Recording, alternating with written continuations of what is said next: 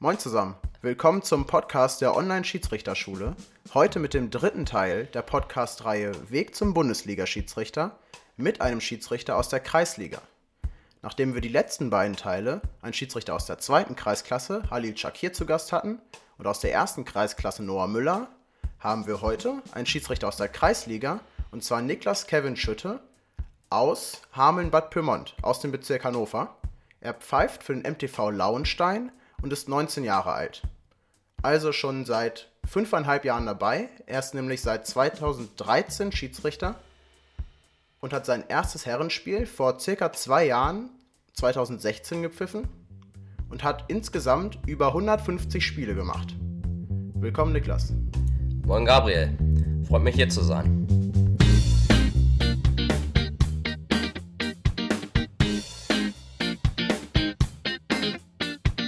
Der OSS Podcast. Jeden zweiten Freitag eine neue Folge und ein neuer Schiedsrichter.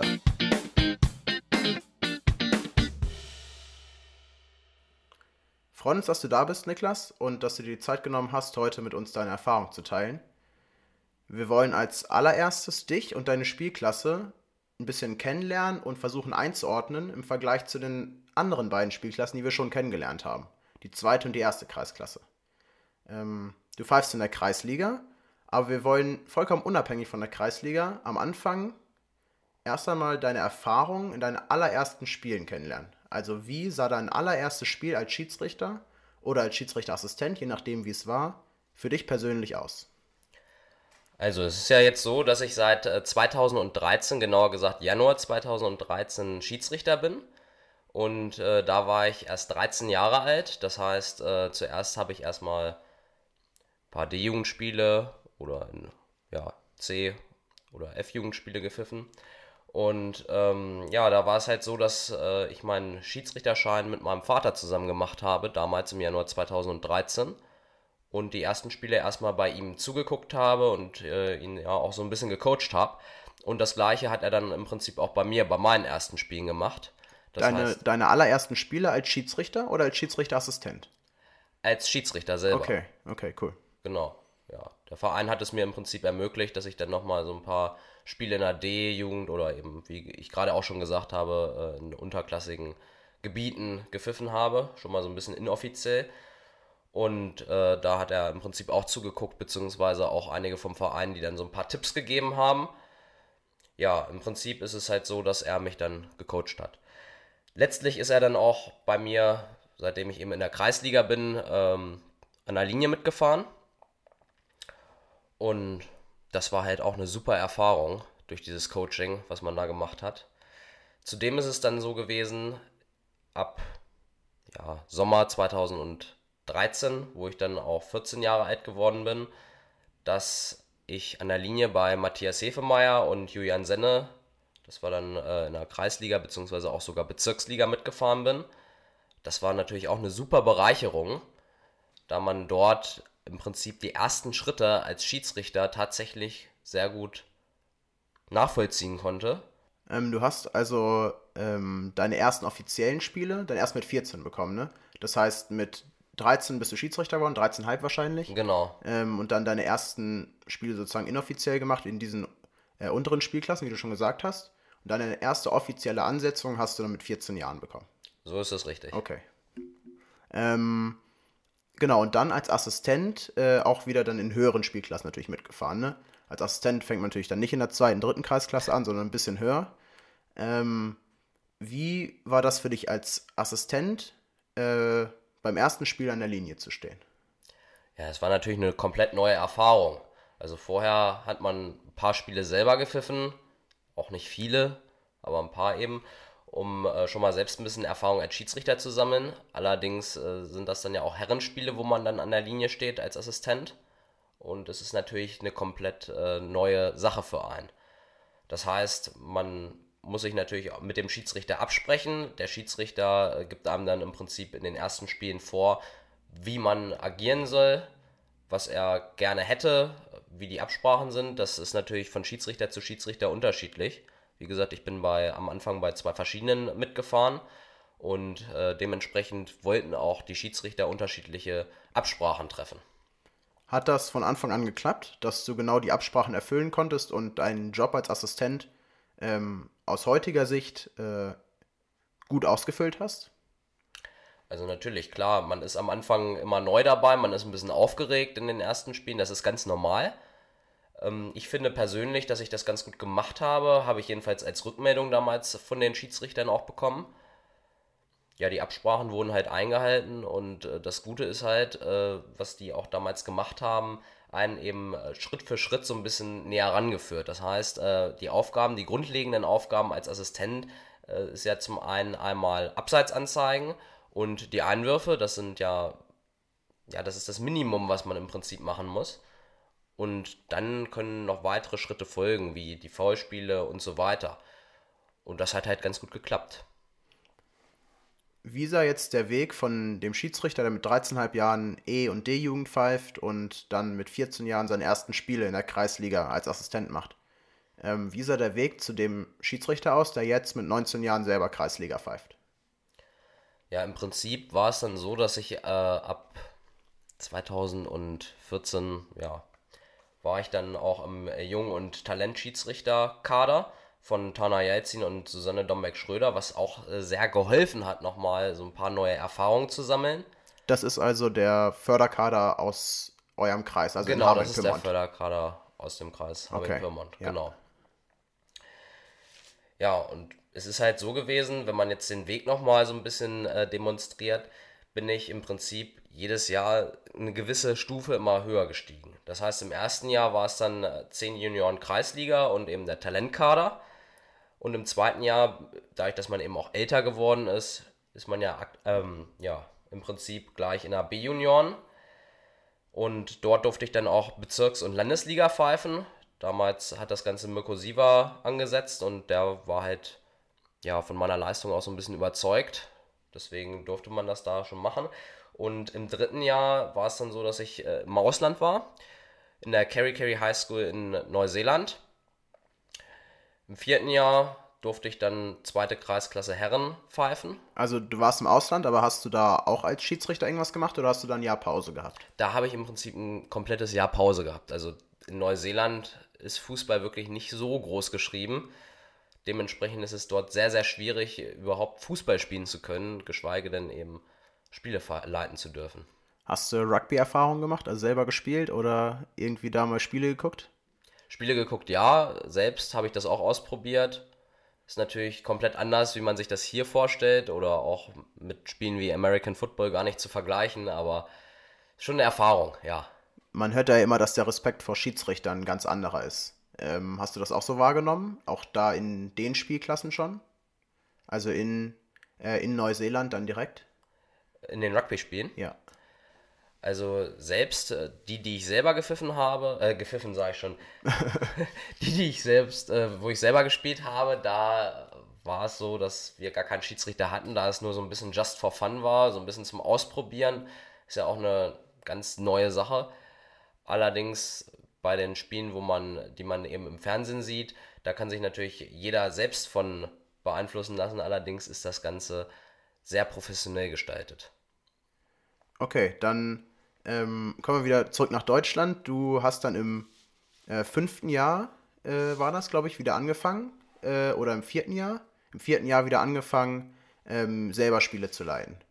Wir wollen aber nochmal dann vielleicht ein Licht auf diese Förderkader und Talentkader und so werfen. Wie sah diese Strukturierung bei euch aus? Also wie seid ihr in den Talentkader reingekommen und was habt ihr da wirklich gemacht? Also das ist ja ein jung Schiedsrichter und Talentkader gewesen. Ja, das Ganze war so, dass man sich öfters auch, sag ich mal, auf dem Freitagnachmittag getroffen hat, um dann dort praktische Übungen durchzuführen, sprich ein paar Laufübungen, Koordinierungsübungen und vor allem auch für das Stellungsspiel. Das heißt, wie positioniere ich mich bei einer Ecke oder auch äh, andere Dinge, die eben wichtig fürs Spielgeschehen sind. Wie beobachtet man Dinge am besten und wie positioniere ich mich generell im Spiel? Ja, das ist vor allem auch sinnvoll gewesen, da man ja eben als Jungschiedsrichter auch, sag ich mal, nicht ganz so viel Erfahrung hat. Das heißt, man ist so langsam an die Spielklassen rangeführt worden und auch an die Spiele selbst, was ich als sehr gute Maßnahmen empfunden habe. wurdet ihr dann abhängig von der Leistung in diesen Kadern auch zu verschiedenen Spielklassen dann wieder eingeteilt? Oder ähm, hatte da jeder Schiedsrichter im Prinzip den gleichen Weg, egal wie er sich präsentiert hat? Also erstmal war es natürlich so, dass in diesem Talentkader unterschiedliche Schiedsrichter unterschiedlichen Alters waren. Das heißt, ich persönlich bin ja eben mit den 14 Jahren eingestiegen. Das ist natürlich nochmal eine ganz andere Sache wie einer, der schon 17, 18 Jahre alt ist und vielleicht auch schon ein, Spiel, ein paar Spielklassen höher pfeift. Grundsätzlich ist es so, dass man sich dort natürlich präsentieren musste, gerade da wir auch eine Leistungsprüfung äh, dort ab, ablegen mussten. Ja, ich weiß nicht genau, was für einen Einfluss das natürlich auf die älteren Schiedsrichter dann dementsprechend hatte. Für mich persönlich war es eine riesige Erfahrungsmitnahme und vielleicht war dann eben der Aufstieg dort äh, Richtung Bezirkslandesliga Jugend äh, eben auch mit inbegriffen. Also halt, nahm darauf Einfluss. Das war jetzt der Förderkader vom Kreis. Habt ihr da auch oder hast du da persönlich auch noch andere Fortbildungsmaßnahmen und ähnliches ähm, genießen können? Also vielleicht vom Bezirk, beziehungsweise halt überregional? Zu diesem Zeitpunkt noch nicht. Also im ersten und zweiten Jahr habe ich erstmal am Förderkader vom Kreis teilgenommen. Das Ganze sieht jetzt im sechsten Jahr ein bisschen anders aus. Äh, seitdem ich jetzt 2017 habe ich meine ersten Spiele der Herren Kreisliga gepfiffen. Und jetzt im Jahr 2018, seit Sommer, bin ich auch im Bezirkscoaching-Kader dabei, eben weil das letzte Jahr so gut lief. Und da sieht das natürlich nochmal ein bisschen anders aus. Da hat man natürlich auch die normale Leistungsprüfung, die man läuft, aber man wird nochmal ein bisschen anders gecoacht und das sind nochmal, sage ich mal, weitere Herangehensweise. Zum Beispiel ist es so, dass wir dort beim Cup der Region in Basinghausen dabei waren und die eben gepfiffen haben und dort wurden wir dann auch von gewissen Personen beobachtet und haben dort dann auch die Rückmeldung bekommen, wie wir uns geschlagen haben und dementsprechend auch nochmal Feedback und Verbesserungsvorschläge. Was sind da so typische Verbesserungsvorschläge, die man dann von überregionalen Schiedsrichtern bekommt bei so einem Sichtungsturnier? Ja, zum einen ist es natürlich, sind es natürlich nochmal die Feinheiten, das heißt, äh, zum Beispiel, man sollte rückwärts laufen oder dass man eben ja, sich in gewissen Situationen etwas besser geben kann. Damit meine ich jetzt speziell das äh, Auftreten oder eben ja gewisse Entscheidungen gut verkaufen kann. Wie man das am besten macht. So ein paar Tipps sind es ja auch, die das Ganze ausmacht. Also Thema Körpersprache, Außenwirkung und so und wie man das halt, ähm, wie man sich vielleicht selber auch als Persönlichkeit dann präsentieren kann auf dem Spielfeld. Genau. Da ist es natürlich so, dass das Ganze wie, wieder individuell gecoacht wurde. Bedeutet, dass ich natürlich ganz andere Tipps bekommen habe wie mein Kollege und das wurde dann dementsprechend auch angepasst. Okay, dann haben wir jetzt so ein bisschen den Weg schon mal nachvollzogen, äh, was dazugehört, dann in die Kreisliga aufzusteigen. Ähm, wie hast du bisher diese Spielklasse Kreisliga so wahrgenommen? Vielleicht auch im Vergleich zu anderen Spielklassen, die du schon gesehen hast, wo du selber als Schiedsrichter warst. Also es ist natürlich eine riesige Umstellung. Erstmal ist es so, dass man eben Assistenten dabei hat. Und das ist natürlich schon ein riesiger Vorteil.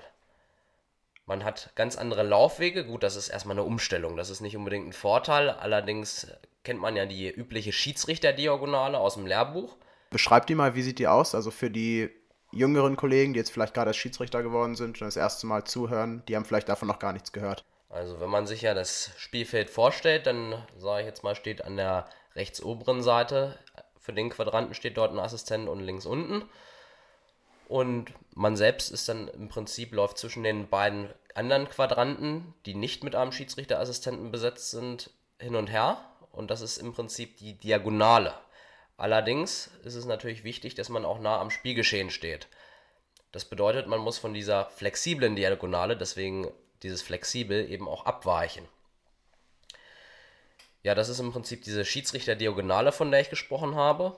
Und wenn man natürlich keine Assistenten hat, wie in der ersten Kreisklasse oder zweiten Kreisklasse oder in anderen Jugendspielen, muss man abseits und auch die Einwürfe von den Assistenten mitpfeifen. Das heißt, man benötigt ganz andere Laufwege, da man sich ganz anders zum Spielgeschehen positionieren muss. Das ist der eine Punkt. Und der andere Punkt ist natürlich, dass man auch ganz knappe Ausbälle gar nicht so gut selbst erkennen kann, da man ja nicht selbst auf der Linie steht. Dafür ist ja der Assistent da, der steht viel, viel besser. Und das ist natürlich ein weiterer Vorteil, dass man sich dort auf eine Person verlassen kann, die am Seitenrand steht. Und zudem ist es auch so, dass das Gespann auch ein gewisses Team ist. Das heißt, es macht viel, viel mehr Spaß, im Gespann loszufahren, weil man sich kennt, weil man sich austauschen kann, man kann sich vorm Spiel motivieren, man kann in der Halbzeit über Verbesserungen äh, sprechen, über gegebenenfalls Fehler, insofern einem welche aufgefallen sind, und genauso das weitere Spielgeschehen besprechen. In der Hinsicht ist es eben auch so, dass ich persönlich äh, eine relativ gute Erfahrung gemacht habe, da ich ein festes Gespann besitze. Auch in der Kreisliga schon? Ja, in der Kreisliga, genau. Okay, das sind natürlich extrem gute Bedingungen. Ne? Also es gibt ja Schiedsrichter, die haben teilweise in der Landesliga noch kein festes Gespann. Äh, wenn man dann in der Kreisliga schon immer mit den zwei oder vielleicht auch mal drei gleichen Assistenten losfährt, äh, kann man sich natürlich viel besser abstimmen. So ist es. Zumal eben der eine Assistent ist eben mein Vater, der Frank Schütte, der eben auch mich früher gecoacht hat, beziehungsweise wir hatten uns ja damals gegenseitig gecoacht, was natürlich ein riesiger Vorteil ist. Und der zweite Assistent, Max Völksen, das ist auch eine sehr, sehr super Absprache mit dem ja, wir verstehen uns auch als Gespann sehr gut und dementsprechend sind sowohl die Absprachen als auch eben das Spiel selbst läuft einfach super und das ist ein riesiger Vorteil. Du meintest ja eben schon, dass du dich ein bisschen dran gewöhnen musstest. Also beziehungsweise es war eine Umstellung, hast du gesagt. Ähm, vom ohne Assistentenpfeifen zum mit Assistentenpfeifen. Was war da für dich die größte Schwierigkeit? Aber waren es tatsächlich die Laufwege oder gehört auch noch was anderes dazu, woran man sich erstmal gewöhnen muss? Ja, du hattest es gerade eben schon angesprochen. Zum einen sind es die Laufwege, wo man sich gewöhnen muss, aber zum anderen ist es ja auch so, dass man vorher abseits per Augenmaß zum Beispiel pfeift und dann ist es der Schiedsrichterassistent, der die Fahne hebt. So, das heißt, man muss gleichzeitig das Spielgeschehen im Auge halten, allerdings auch ähm, eben rausgucken, um zu sehen, ob der Schiedsrichterassistent die Fahne hebt weil sonst sind 30 Sekunden vergangen, der Schiedsrichterassistent steht dort mit der Fahne und das sieht einfach doof aus. Ja, das heißt, man muss viel Augenkontakt halten und eben immer mal wieder rausblicken zu dem Assistenten, der dann eben auch beim knappen Ausball einmal zur Seite steht. Das Gute ist aber, wenn man sich daran gewöhnt hat, dann weiß man, dass man eine Person an der Seitenlinie hat, auf die man sich zu 100% verlassen kann. Okay, ich habe dich eben gerade unterbrochen, als du von den Unterschieden zur vorigen Spielklasse gesprochen hast. Was ist da noch wichtig? Vielleicht auch von den Mannschaften her, vom Spielerischen her oder was für dich als Schiedsrichter, als Persönlichkeit unterschiedlich ist? Ähm, was waren da noch Unterschiede? Zum einen ist es natürlich so, dass es weniger Geholz ist, sag ich mal. Also man kennt es ja aus den unteren Klassen, da ist es gerne mal so, dass man, also die Spieler sehr, sehr viele Foulspiele begehen, auch mal solche kleinen Dinge wie äh, dem Gegenspieler mal auf den Fuß treten oder anderweitige Dinge, die ja dann eben auch zu ahnden sind. Was das Ganze natürlich auch wieder ganz anders dastehen lässt. Das heißt, habe ich in der zweiten Kreisklasse jemanden, der dem anderen Spieler auf den Fuß tritt und ich zeige dem die gelbe Karte nach 30 Sekunden, dann äh, geht das Spiel natürlich ganz anders aus. Es bekommt einen ganz anderen Charakter aufgedrückt und ähm, das äh, wirkt sich eben auch auf die Emotionen der Spieler aus, was ich persönlich in der Kreisliga tatsächlich für einen Vorteil halte, weil dort auch mehr äh, Regelkunde bekannt ist. Das heißt, wenn man jetzt eine gewisse Entscheidung fällt, und sagt, es gibt Elfmeter beispielsweise, dann äh, stößt das auf der, in der Kreisliga äh, auf mehr Verständnis, denke ich, da sich dort äh, die Spieler auch mehr mit den Regeln auskennen als in der zweiten Kreisklasse tatsächlich. Natürlich kommt es ganz darauf an, wie man eine Entscheidung verkauft. Allerdings, das ist eben auch wichtig, spielt diese Regelkunde auch sehr viel mit rein. Die Spieler in der zweiten Kreisklasse haben teilweise weniger Erfahrung, da sie ja auch gerade erst aus dem Jugendkader kommen. Ja, und das ist natürlich schon eine ganz große Diskrepanz. Zudem ist es so, dass die Spiele in der Regel schneller sein sollten, da eben ja die Spieler auch mehr gebildet sind, mehr trainiert sind und dementsprechend auch fitter sind. Und die Rasenplätze auch durch die A sind sie ein bisschen gepflegter und B sind sie auch teilweise etwas größer, was natürlich mehr Raum bietet. Das heißt, das Fußballspiel ist einfach ein anderes. Und wahrscheinlich wirst du in deiner Spielleitung auch darauf anpassen müssen oder jetzt auch schon gemacht haben in den ersten Kreisligaspielen, die du hattest. Beziehungsweise wie viele Kreisligaspiele hattest du schon ungefähr? Also ich würde jetzt grob schätzen, dass es jetzt bisher 20 Kreisligaspiele waren, die ich bisher hatte. Also schon ein paar. Und ja, da muss man natürlich die Laufwege vor allem anpassen. Das hatte ich ja vorhin bereits erwähnt gehabt. Und natürlich dann dementsprechend auch die Geschwindigkeit. Das heißt, dass man durch eben diesen größeren Rasen dann auch äh, mehr laufen muss und auch teilweise schneller laufen muss, um eben genau nah am Spielgeschehen zu sein und den Kontern auch wirklich gut folgen zu können. Was würdest du sagen, ist das Wichtigste, um als junger Schiedsrichter, du bist ja jetzt auch erst 19, ähm, das heißt, die Spieler sind ja auch eigentlich alle älter als du, bis auf ein, zwei Ausnahmen meistens. Ähm, was ist wichtig, um da als Schiedsrichter bestehen zu können in der Kreisliga? Also zum einen ist es wichtig, dass man in der Regelkunde sehr sattelfest ist. Das heißt, man erkennt ja schon so ein bisschen auf dem Spielfeld, na, ist der, also als Spieler, ist der Schiedsrichter, ja, hat er Ahnung von den Regeln oder hat es nicht? Das passiert zum einen durch Nachfrage, weil es gibt einzelne Spieler, die interessiert einfach mal, was man denn da gerade gepfiffen hat, warum hat man das gerade so gepfiffen. Und da gibt es Schiedsrichter, die dem Ganzen einfach ausweichen, die das Ganze ignorieren. Es gibt Schiedsrichter, die den ruhig antworten. Und dann gibt es noch andere Schiedsrichter, die äh, vielleicht irgendeinen Mist erzählen. Also zu, we zu welchen Schiedsrichtern gehörst du in dem Fall? Also das ist natürlich ein Punkt, äh, wo ich mich relativ gut positionieren kann. Also in der Regelkunde bin ich eigentlich in der Regel sehr fit. Das ist auch ein Vorteil. Ich habe es ja gerade auch gesagt, dass, das, dass man das eben haben sollte. Ähm, das muss man ja auch mit der richtigen Persönlichkeit dann kombinieren. Also wenn man die Regeln kennt, aber dann nicht bereit ist, das den Spielern auch mal zu erklären, ähm, dann kommt das ja bei denen vielleicht trotzdem nicht an. Das stimmt. Ja, man muss ja in gewisser Weise auch so ein Spiel, man sagt es immer so fachsprachlich lesen können. Das heißt, man muss tatsächlich auch gucken, wann ist es angebracht, den Spielern mal was zu erklären, wann ist es angebracht, den Spielern einfach nur zu sagen, hör zu, bleib mal ein bisschen ruhiger, ne? weil er vielleicht auch selber schon weiß, dass es in Ordnung war oder dass er den gefault hat. Da muss man dann natürlich auch dieses nötige Feeling für entwickeln. Ja, zudem ist es natürlich auch ganz wichtig, finde ich persönlich, dass man viel läuft und nah am Spielgeschehen ist. Denn es ist natürlich klar, äh, aus 40 Metern kann ich einen Elfmeter eigentlich nicht pfeifen. Das kann ich überhaupt gar nicht wahrnehmen, was da passiert. Ähm, ja, da ist es ganz wichtig, dass man ganz nah am Spielgeschehen ist und ganz genau sehen kann, okay, der fault den oder er fault ihn nicht. Demzufolge auch diese Seiteneinsicht, die ganz explizit wichtig ist. Das heißt, stehe ich hinter den Spielern, hinter dem Zweikampf, sehe ich, ist ja ein Spieler durch den anderen verdeckt. So, das heißt, ich sehe vielleicht gar nicht, was dort passiert. Und gerade in Strafraumsituationen, wo es dann eben darum geht, ist es ein Elfmeter, ist es kein Elfmeter, oder eben anderen brenzlichen Situationen, beispielsweise beim Konter, ob es eine Notbremse ist oder nicht, das sind spielentscheidende Szenen. Und da ist es natürlich wichtig, dass man den besten Einblick ins Spielgeschehen behält. Okay, wir haben schon super viel jetzt mitgenommen, was dich auch, glaube ich, als Persönlichkeit schon ausmacht. Ich glaube, da konnte man auch schon viel draus lesen.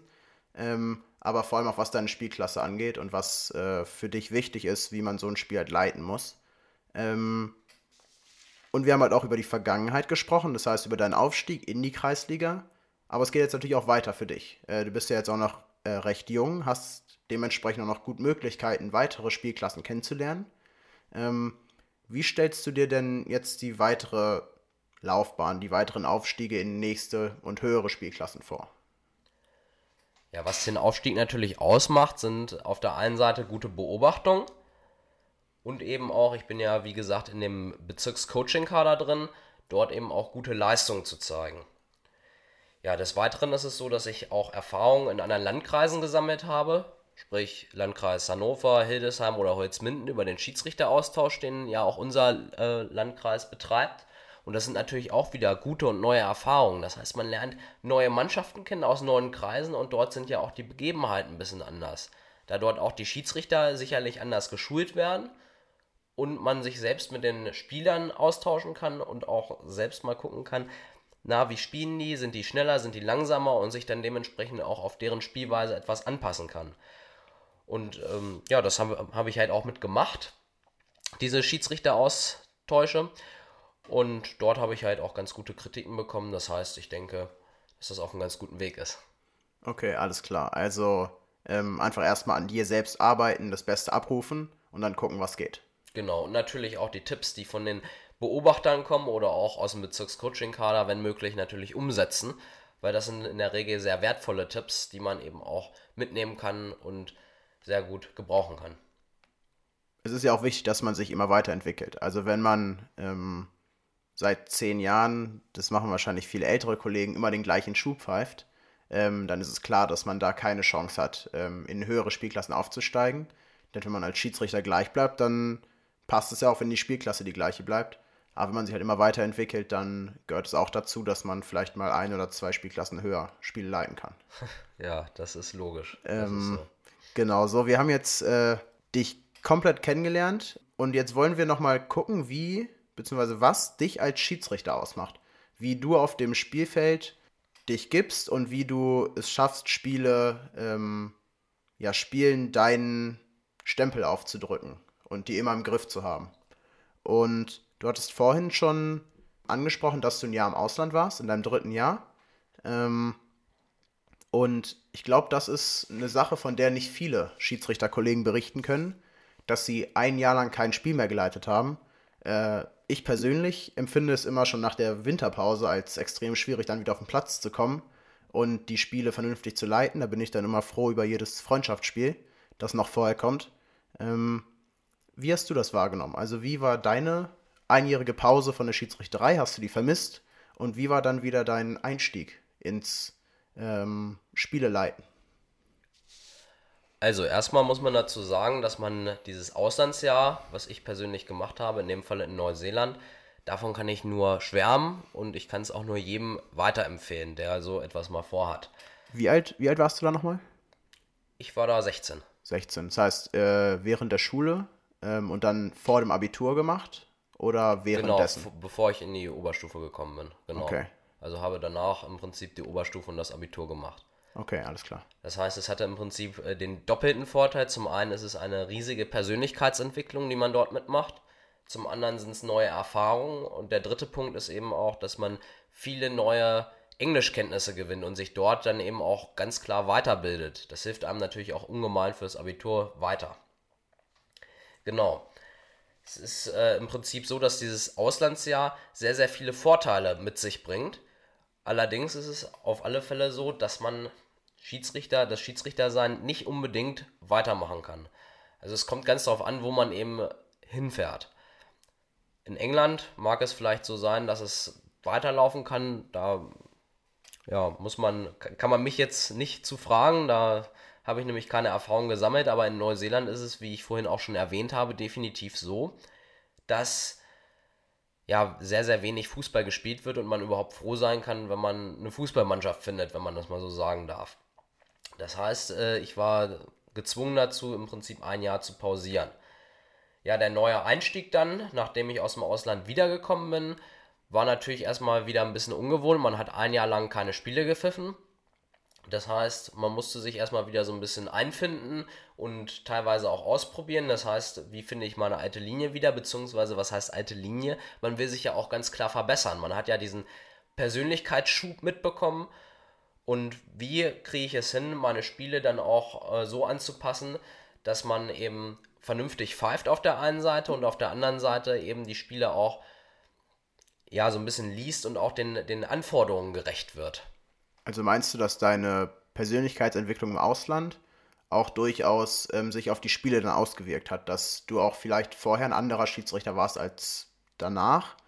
Ähm, oder gab es da doch keine so gravierenden Unterschiede?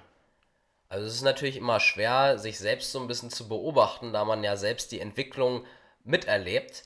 Allerdings würde ich persönlich sagen, dass einem das Selbstbewusstsein in gewisser Weise gegeben wurde, auch im Ausland. Das hat man ja als Schiedsrichter in der Regel sowieso. Man wird natürlich auch ungemein selbstbewusst dadurch. Und äh, das bringt natürlich auch nochmal so einen gewissen Schub mit sich und hilft dann dementsprechend auch für die Spiele, nachdem man im Ausland, ja, im Ausland gewesen ist. Ja, was natürlich auch noch dazu kommt, ist das wachsende Alter. Man ähm, wird ein Jahr älter, man gewinnt ein Jahr auch eben ohne Schiedsrichterei an Erfahrung und man entwickelt sich weiter. Das ist ja sowieso der Punkt, dass man in der Entwicklung generell nicht unbedingt stehen bleiben sollte. Von daher ist auch das von Vorteil. und man kann diese Spiele dann dementsprechend auch wirklich besser leiten. So würde ich das wahrnehmen. Hast du, bevor du ins Ausland gefahren bist, schon ein Herrenspiel geleitet oder hattest du dann dein erstes Herrenspiel, nachdem du im Ausland warst? Bevor ich im Ausland war, da habe ich äh, ausschließlich Jugendspiele geleitet, also eben auch äh, in der Landesliga, B-Junioren Landesliga. Und äh, Herren kam dann erst, nachdem ich im Ausland gewesen bin. Also dann halt auch mit, mit höherem Alter, ne? Bei uns im Kreis ist das so, dass man mit 16 sein erstes Herrenspiel pfeifen soll, Schrägstrich kann, wenn man ansonsten halt sich vernünftig zeigt. Ähm, Gibt es bei euch auch eine Altersgrenze in Hameln? Also soweit ich weiß, äh, kann man das auch mit Ende 16 machen. Ja, so glaube ich, ist das auch. Da steigt man dann in der zweiten oder dritten Kreisklasse ein. Bin ich ja damals dann auch im vierten Jahr. Und ja, eben aufgrund guter Leistung äh, konnte ich dann sogar Ende des vierten Jahres schon äh, in der ersten Kreisklasse pfeifen. Habe dann auch äh, dementsprechend meine Leistungsprüfung sehr gut bestanden, was ja auch ein ganz wichtiger Aspekt ist, dass man nicht nur die Leistung in den Spielen zeigt, sondern eben sich auch außerhalb gut gibt. Und dann habe ich äh, im fünften Jahr dann Kreisliga Herren pfeifen dürfen. So, dann wollen wir uns jetzt nochmal in die Kreisliga Herren stürzen, beziehungsweise wirklich mit dir auf den Platz im Endeffekt und gucken, wie du so ein Spiel angehst als Schiedsrichter und wie du versuchst, das zu leiten. Ähm, und eine ganz wichtige Sache ist ja da der Umgang mit den Spielern und dann früher oder später vielleicht auch der Einstieg in persönliche Strafen. Das heißt Ermahnung, Verwarnung, vielleicht auch noch irgendwann die Matchstrafe. Das sollte ja aber eher die Ausnahme sein, wenn man es vorher schon in den Griff kriegt mit den Spielern. Ähm, was ist da für dich so der Leitfaden? Wie gehst du um mit persönlichen Strafen gegenüber der Spieler? Also, was man natürlich erstmal sagen muss, ist, dass es in den persönlichen Strafen eben den Unterschied gibt: gelbe Karte, rote Karte, gelb-rote Karte ist natürlich auch noch ein Punkt. Ähm, ich rede jetzt ausschließlich von Herrenspielen, das heißt, ich nehme jetzt mal die fünf Minuten nicht mit rein. Das ist ja in den Jugendspielen ähm, noch so eine Zwischenstrafe, da gibt es ja eben diese gelb-roten Karten gar nicht. Ja, und dann gibt es eben noch die Möglichkeit, einen Spieler zu ermahnen oder eben das Ganze laufen zu lassen. Also entweder kein Foul zu pfeifen oder das Foul zu pfeifen und keinen Kommentar dazu abzugeben. Befasse ich mich zuerst einmal mit den glattroten Karten, da ist es natürlich so, dass die in der Regel relativ eindeutig schraffiert sind.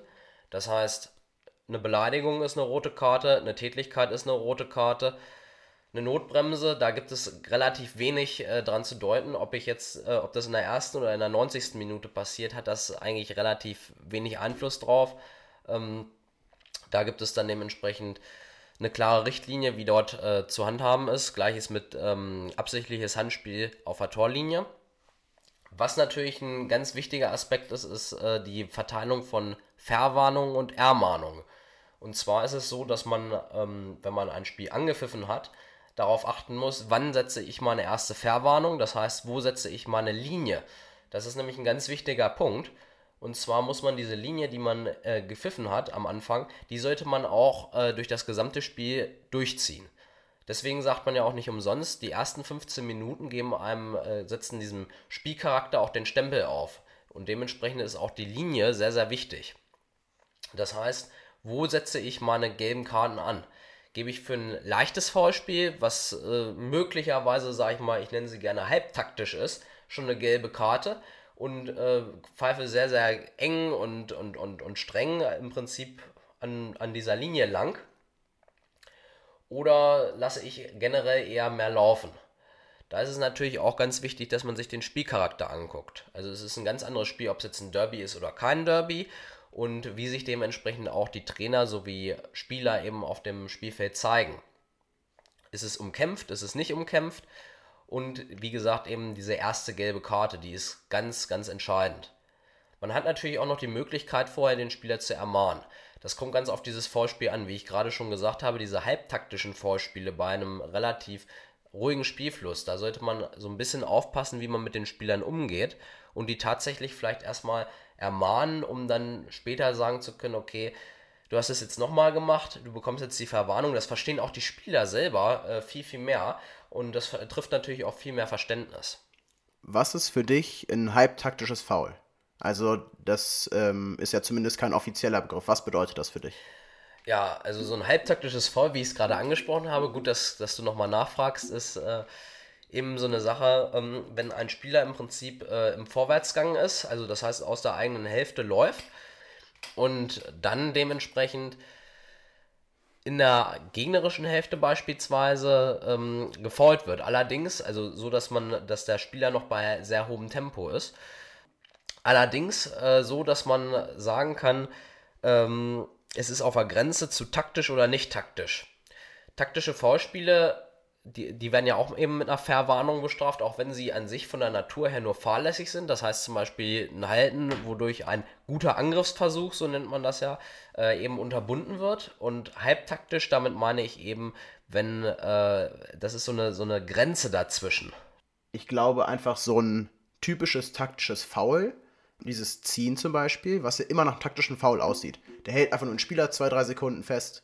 Ähm, aber die Situation an sich, die Spielsituation, ähm, die gibt wahrscheinlich einfach noch keine gelbe Karte her, weil es halt wirklich noch kein Konter war, sondern der einfach nur einen schnellen Ballgewinn hatte.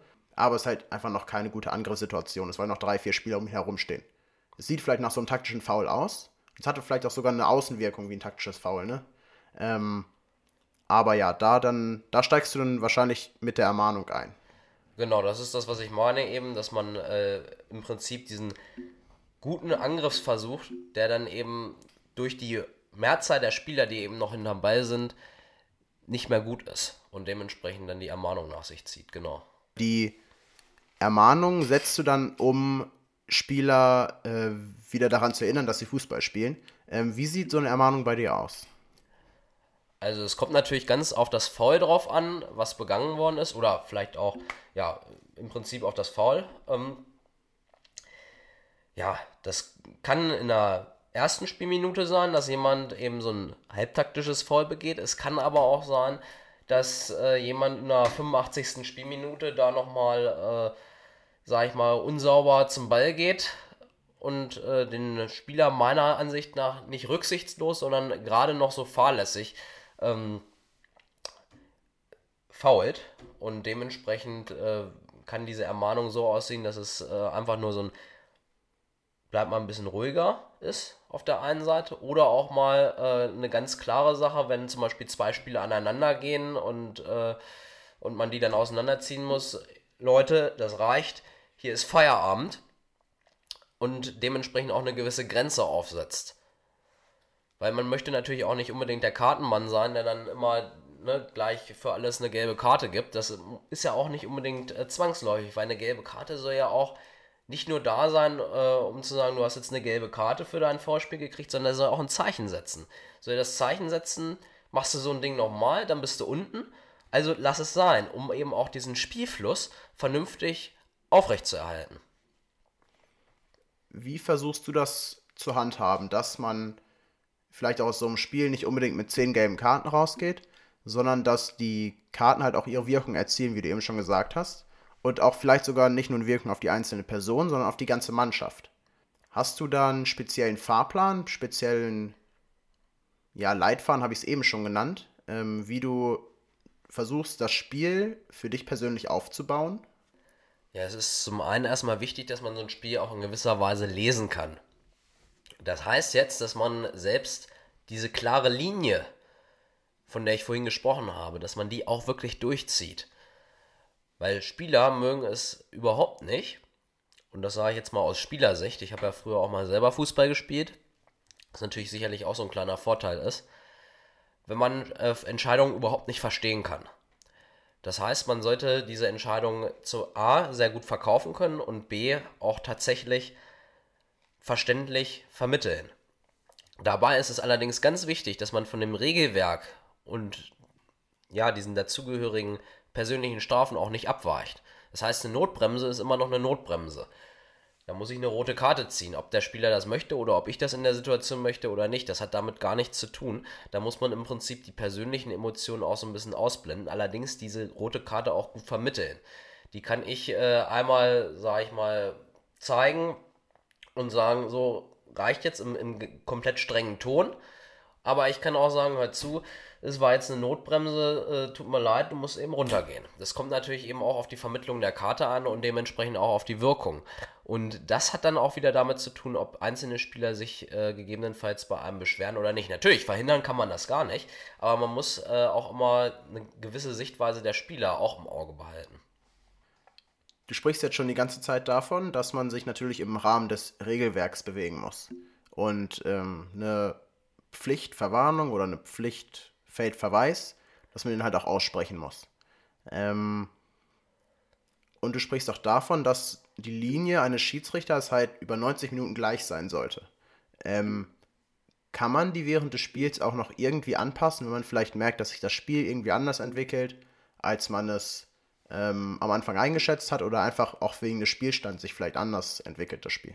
Selbstverständlich kann man sich die Linie im Prinzip immer mal wieder anpassen und erneuern. Und zwar ist es natürlich so, dass sich der Spielstand ändert, aber vielleicht auch die ähm, Herangehensweise der Spieler. Das heißt, äh, die Verwarnungen haben zum Beispiel für so eine Wirkung gesorgt, dass die Spieler total fair spielen und äh, dann nur noch ganz, ganz wenige Foulspiele passieren. Und dann kann man natürlich auch äh, nochmal so ein bisschen darauf achten, wann ermahne ich und wann verwarne ich und äh, ist das faul was vielleicht ein Grenzfall ist zwischen Ermahnung und Verwarnung, vielleicht dann eher noch die Ermahnung, um das Ganze zum Beispiel ein bisschen runterzustufen. Oder das Spiel wird hitziger und dann muss man sagen, gut, jetzt muss man mal ein bisschen anziehen und äh, jetzt muss da mal eine Verwarnung her, um das Spiel eben wieder runterfahren zu können. Das heißt, äh, dass man wirklich diese Wirkung auch ein bisschen im Gespür hat, um sagen zu können, ich möchte das Spiel jetzt ruhiger haben und ich möchte jetzt unbedingt, dass dieses Spiel nicht nur ruhig verläuft, sondern auch, dass die Spieler diese Wirkung auch akzeptieren und mitnehmen.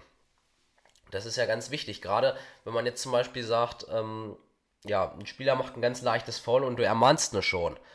Da ist natürlich auch wieder der Punkt, die Spieler, wie ich vorhin gerade schon gesagt habe, mögen es nicht so unbedingt gerne, wenn man sie gleich ermahnt oder verwarnt. Allerdings muss das Ganze eben auch mit dem Regelwerk kompatibel sein.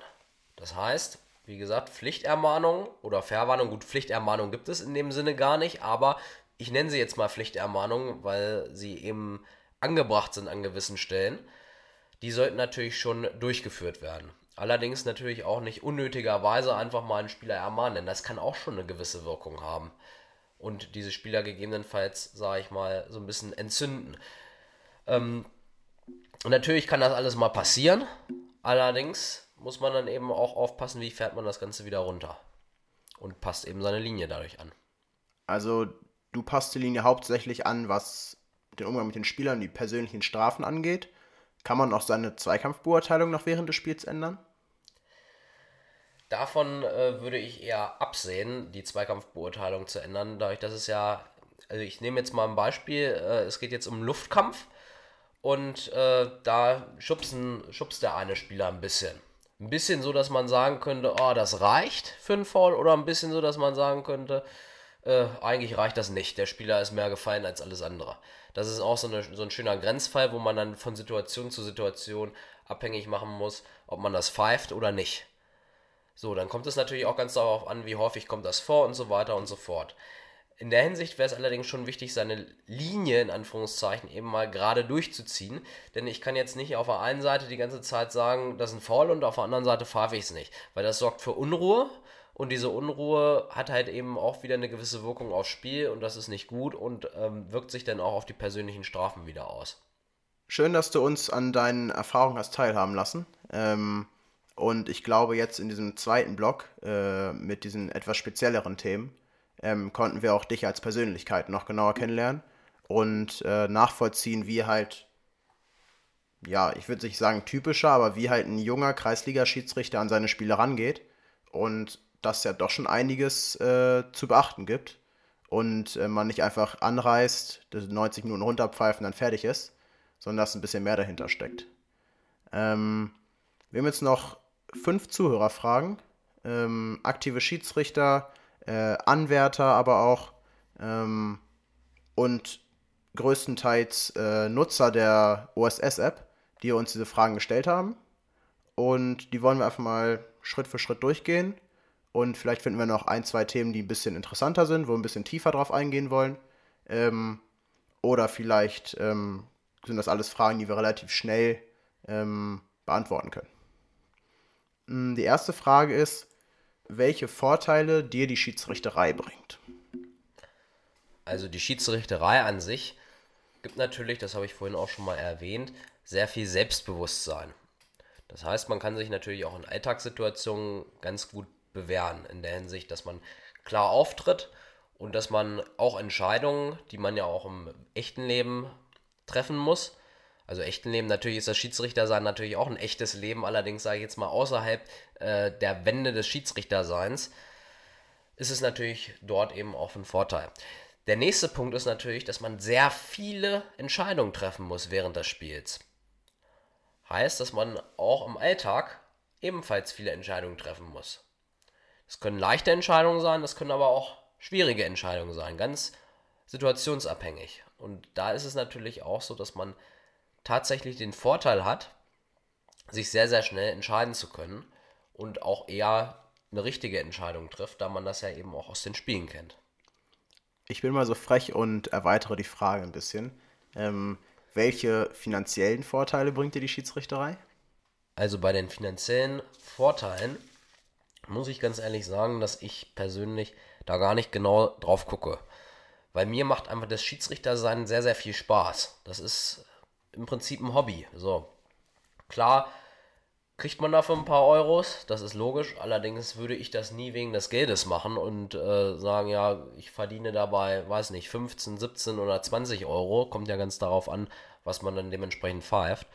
Das ist so eine Sache, da, nee, da gucke ich wirklich nicht drauf, weil mir das Schiedsrichtersein an sich so viel Spaß macht.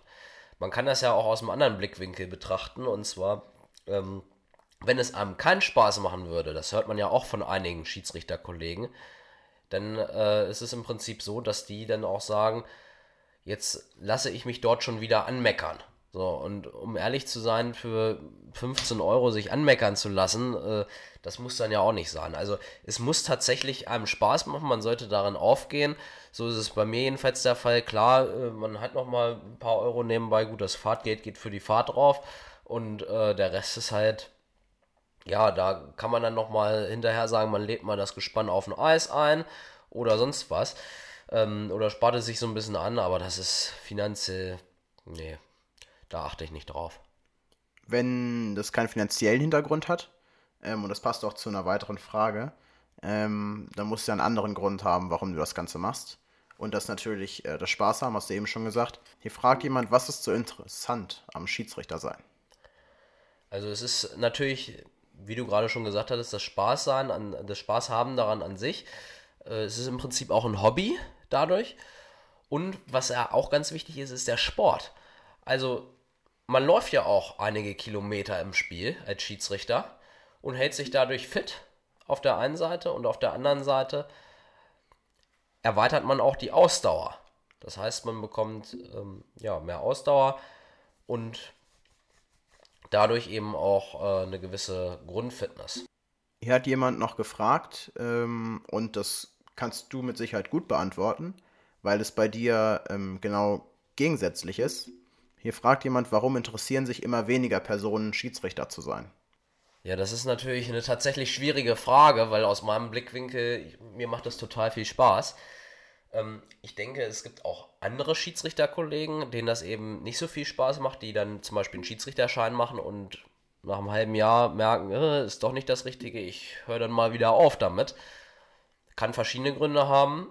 Es gibt ähm, Schiedsrichter, also viele spielen ja auch nochmal nebenbei Fußball, die entscheiden sich dann eher fürs Fußballspielen. Dann gibt es Schiedsrichter, die vielleicht sagen, mir macht das keinen Spaß, wie ich gerade erwähnt habe, und merken, äh, ist nicht das Richtige für sie. Dann gibt es Schiedsrichter, die sagen, äh, anmeckern lassen und so weiter, das will ich gar nicht, äh, das ist nicht das Richtige für einen. Und dann gibt es auch Schiedsrichter, die vielleicht mal verletzungsbedingt pausieren müssen. Ja. Denkst du, das liegt auch so ein bisschen an der Außenwirkung äh, der Schiedsrichterei, dass, was man vielleicht in Medien und Co. mitbekommt, dass die Leute immer weniger interessiert daran sind? Das würde ich gar nicht mal so sagen, Wenn ich jetzt mal so auf die letzten Schiedsrichterlehrgänge gucke, wer denn da eigentlich alles so teilgenommen hat und die Gründe, ist es natürlich so, dass zum einen einige Leute Trainer werden wollen, wofür sie zum Beispiel für die B-Lizenz dann mal einen Schiedsrichterschein benötigen. Auf der anderen Seite ist es allerdings auch so, dass es dort auch teilweise ein paar Interessenten gibt, die an sich gar nicht Schiedsrichter werden wollen, sondern einfach nur die Entscheidung der Schiedsrichter nachvollziehen wollen. Denn wenn man jetzt natürlich auch mal, ich sage jetzt mal das Beispiel, die Bundesliga verfolgt, da ist ja gerade auch der Videoassistent ein sehr, sehr aktuelles Thema. Und die Entscheidungen können einige Leute, die auch, also Fans, die eben nicht im Lichtbild sind, das heißt, die eben diesen Schiedsrichterschein nicht haben, die diese Entscheidung teilweise gar nicht nachvollziehen können, die stehen dann dort im Dunkeln. Das heißt, sie sitzen im Stadion, freuen sich vielleicht über ein Tor, dann wird das Tor aberkannt und äh, es weiß keiner warum. Da hat ja auch äh, die DFL momentan ähm, eben diesen, diese Idee gehabt, äh, die einzelnen Entscheidungen möglicherweise auf einen Monitor für die Bundesliga zu produzieren, um eben das Ganze nochmal aufzeigen zu können. Also im Prinzip äh, diese Entscheidungen den Fans näher bringen zu können, damit das Ganze auf mehr Verständnis stößt. Allerdings gibt es dort natürlich eben auch Leute, die dann sagen, gut, dann mache ich meinen Schiedsrichterschein selber und dann weiß ich Bescheid, wie das Ganze abläuft und kann mir selbst ein Bild machen. Nächste Frage ist, wie sich die Schiedsrichterei auf deine Freizeit auswirkt. Also hast du da irgendwelche Einschränkungen, musst du auf irgendwas verzichten ähm, oder musst du einfach dein Leben auch ein bisschen anpassen, vielleicht an die Schiedsrichterei? Also die Schiedsrichterei ist ein Hobby. Und das möchte ich mal ganz klar sagen. Ähm, man hat die schöne Möglichkeit, bei DFB.net sich äh, sehr gute Freiheittermine einzutragen. Das heißt, wenn man sehr gut organisiert ist, dann kann ich jetzt schon für das komplette nächste Jahr genau sagen, wann blocke ich mich, wann blocke ich mich nicht und ähm, wann möchte ich im Prinzip meine Spiele haben. Denn wenn ich ähm, mich, sage ich jetzt mal, von ja, montags bis freitags blocke, nur als Beispiel jetzt, weil ich merke, also in der einen Woche, da kann ich nicht, dann äh, und mir Samstag, Sonntag freilasse, wenn jetzt nicht gerade Winterpause oder irgendeine Spielpause ist, äh, dann äh, ist es in der Regel auch so, dass man Samstag oder Sonntag oder vielleicht auch beide Tage dann dementsprechend Spiel bekommt. Gleich ist natürlich, wenn man dann die ganze Woche sich freilässt, das kommt natürlich nicht immer vor, weil man ja eben auch andere Termine hat. Man hat Arbeit oder in meinem Fall jetzt Studium oder eben auch die Schule dabei, wo man dann auch sagen muss, gut, äh, dann blocke ich mich und an den Tagen kann ich leider nicht, weil da habe ich eine Veranstaltung. Das ist ganz individuell abhängig und ja, das lässt sich damit sehr, sehr gut organisieren. Schön, dann haben wir jetzt äh, alle Fragen abgefrühstückt. Ähm, ich möchte nochmal sagen, dass es wirklich Spaß gemacht hat mit dir und ich glaube, dass wir wirklich einiges ähm, gesagt haben, beziehungsweise du einiges angesprochen hast, ähm, was auch jüngeren Kollegen ähm, echt weiterhelfen kann. Äh, vielleicht auch Kollegen, die gerade auf dem Weg in die Kreisliga sind oder selbst gerade sich in so einer Situation befinden. Ja, vielen Dank für deine Zeit, Niklas. Ja, gerne dafür und vielleicht nochmal abschließend so als Tipp für die Leute, die jetzt gerade erst anfangen, gerade auch an die Jüngeren, wenn ihr denn so eine Möglichkeit habt, an so einem Talentlehrgang, wie, wie ich es damals gemacht habe, teilzunehmen. Das ist wirklich eine super Erfahrung. Also auch gerade jetzt, sage ich mal, auf unseren Kreis bezogen, äh, Tana Jelzin und Susanne Dombeck-Schröder haben da auch wirklich eine super Arbeit geleistet. Ja, vielen lieben Dank, dass ich hier sein durfte. Hat mir auch sehr viel Spaß gemacht. Und dann auch Tschüss von meiner Seite. Sehr schön, vielen Dank. Ähm, auch vielen Dank fürs Zuhören. Das war die dritte Folge der Podcast-Reihe Weg zum Bundesliga-Schiedsrichter mit Niklas Kevin Schütte aus der Kreisliga. Ähm, nächstes Mal haben wir Tim Wiegräber aus der Bezirksliga zu Gast. Vielen Dank fürs Einschalten. Bis dann. Ciao.